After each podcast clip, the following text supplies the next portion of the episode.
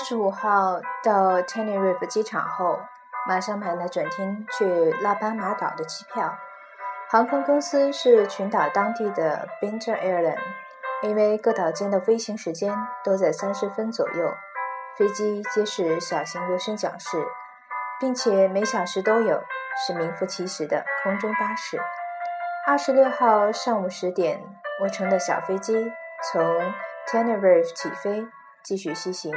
飞向群岛中距非洲大陆最远的拉巴马岛，大约飞了二十分钟，我看到远处云里突出的山峰，飞机开始下降。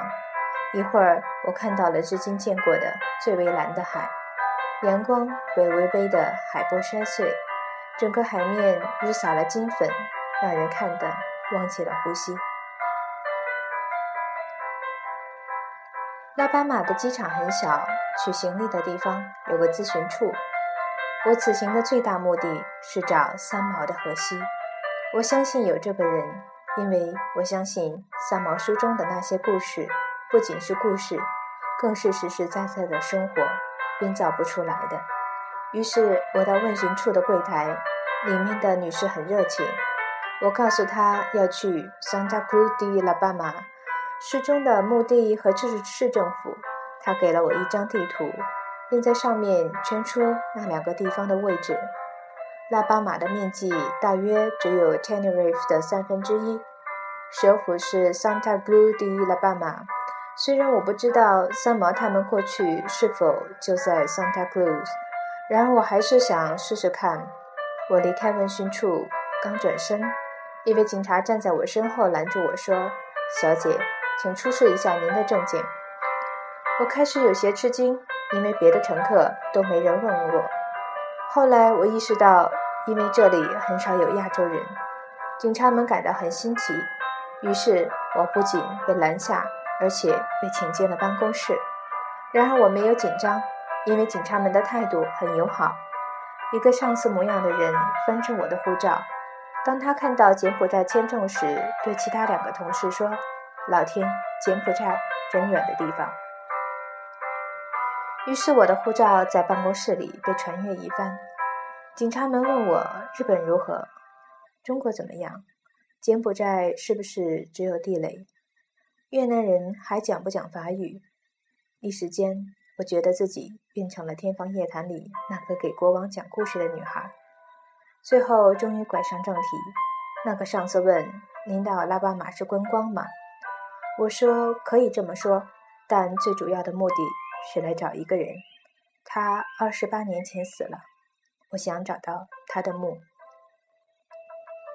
警察眉毛一扬，说：“听上去很有意思，请继续。”我接着说：“他是西班牙人，他的妻子是中国人，他们三十年前在这里生活，但那个男人出事故死了，死的时候很年轻。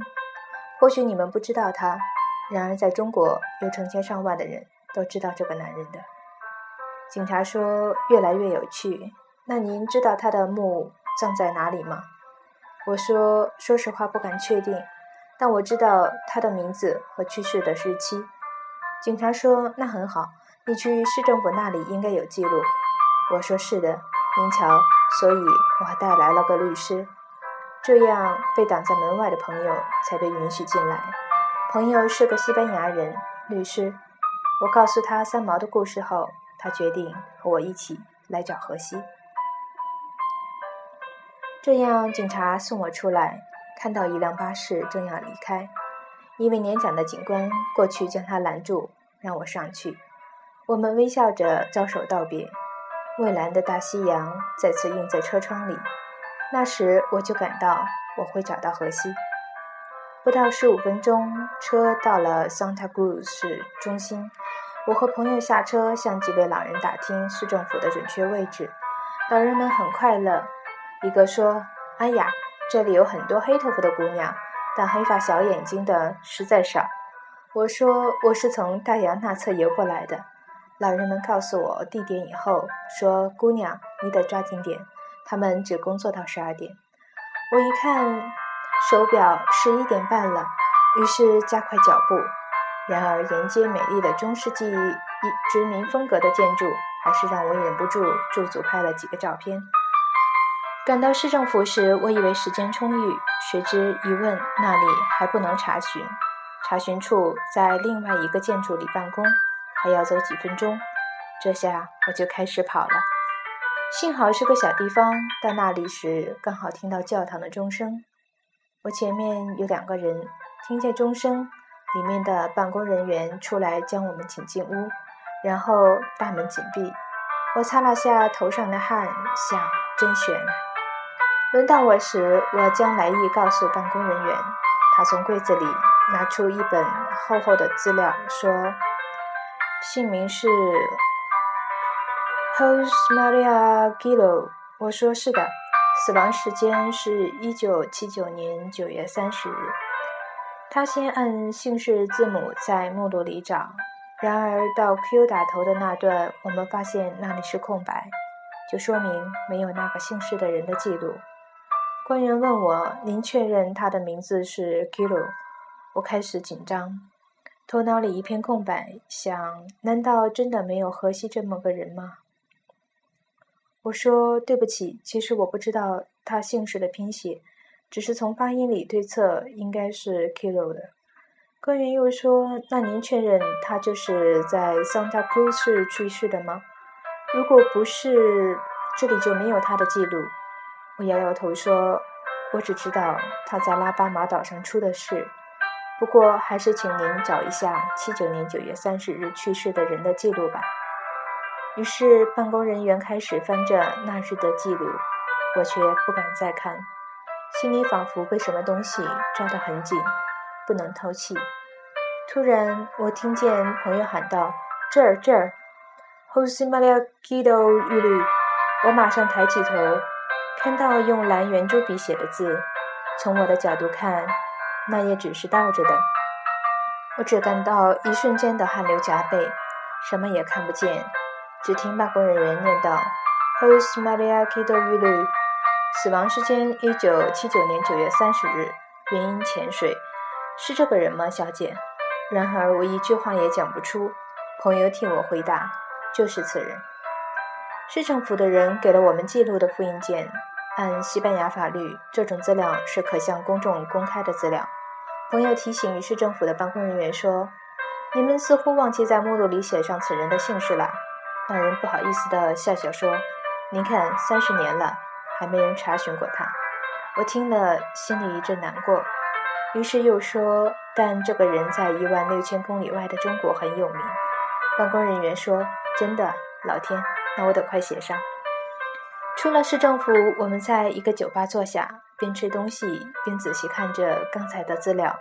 朋友说：“你看，这里写着已婚，那说明他和三毛就是结了婚的，并且在死亡申报人处没有三毛的名字，只说援救，证明信息来自海事处。那说明三毛写的是真的。荷西出事时，他不在这里，他正和他父母在伦敦，所以申报人不可能是他。”我说：“此证明是在十月四日登记的，那说明葬礼很可能在九月三十日到十月四日之间。一会儿去墓地时可以有个参考。”朋友又说：“看这里说他出生在真的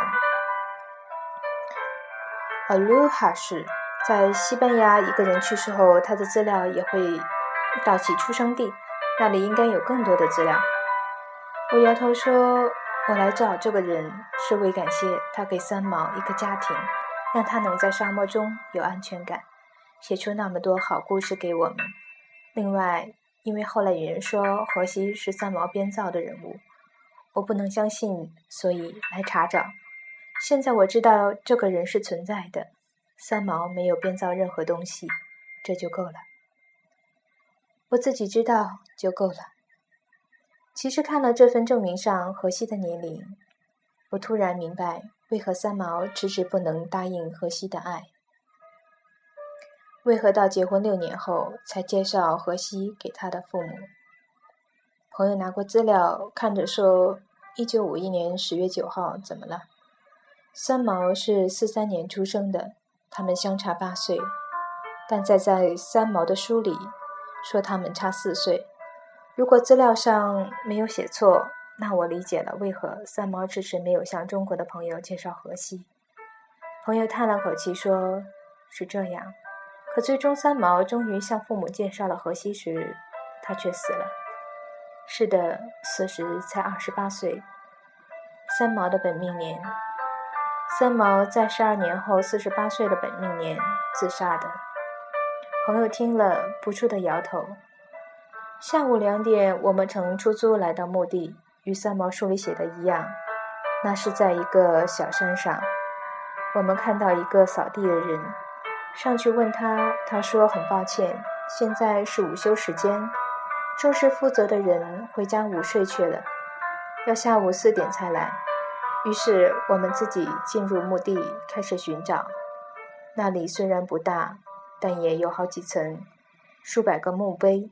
我们参照着墓碑上的去世年份，一个个确认着。下午两点的气温有些高，我渐渐体力不支，边找。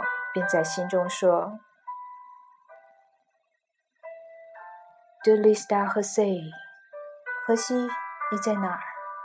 都找遍了，还是没有结果。于是我们想，可能后来他的亲人将遗骨移到他处了，但还是决定等到四点。我们去了一个小酒馆，吃了一小盘蜗牛，看着下面海港。”我想，荷西以前就是在那种地方工作吧。四点，我们又去，那个负责人来了。我们说了荷西的名字、去世时间。他打开一册登记簿，用手指查找着，然后在一张小纸上写了一串字，然后说：“这是他的位置。”我说：“那他还在这里？”可我们刚才找了一个小时，也没能发现墓碑。是否有亲人将他移到别处去了？管理员又拿了另一册本子，查找一番，说：“嗯，没有变更记录，他还在那里。我带您去。”随着管理员向上走，我在想，那墓碑会荒凉成什么样呢？怎么我竟然都没有发现呢？一会儿，我们来到一层，那里正在修新的墓室。我刚才也到过那里的，正满面狐疑。管理员说：“这里，他在这里。”然而我看到的是一个其他人的墓碑。没等我问，管理人说：“这个墓碑不是他的。您看，旁边正修新墓室，这块碑靠施工地太近，我们怕碰坏了它，就先把它移到河西的墓上面来。您看，下面是垫着木头的。”下周二新墓室完工后，这块墓碑就会回到原位。我说：“那河西的碑呢？”管理人员说：“已经没有了，三十年了，没人纳费打理，应该已经损坏了。”我不住地摇头说：“他在一万六千公里外的中国很有名。”管理人也摇头说：“很可惜，他在这里没有家人。”我什么也说不出。看到墓旁有棵树，便从包里掏出携带了多年的幸运符挂在树上，正好对着荷西，然后说：“你好，荷西。”因为当晚还要回到 Tenerife，不能久留。临走时，我蹲下，将手伸进那块墓碑与土地间，轻轻地拍拍盖在荷西上面的土地，说。Jose, do you give me?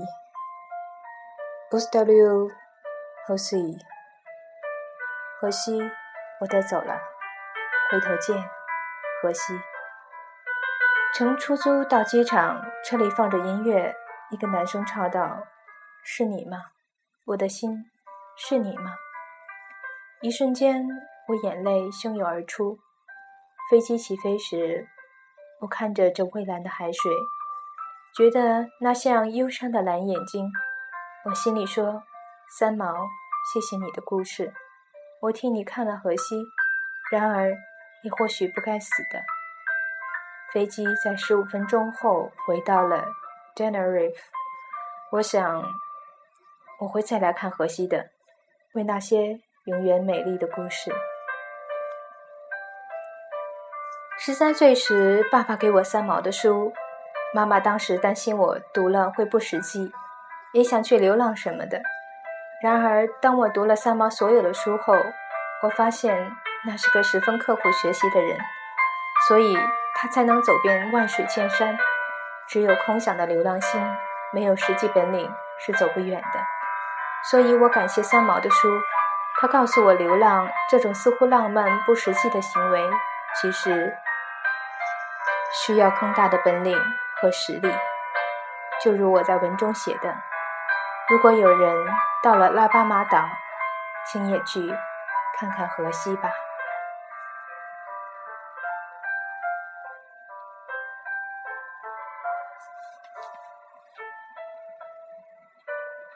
这里是 FM 七四三九六，我是小鳟鱼。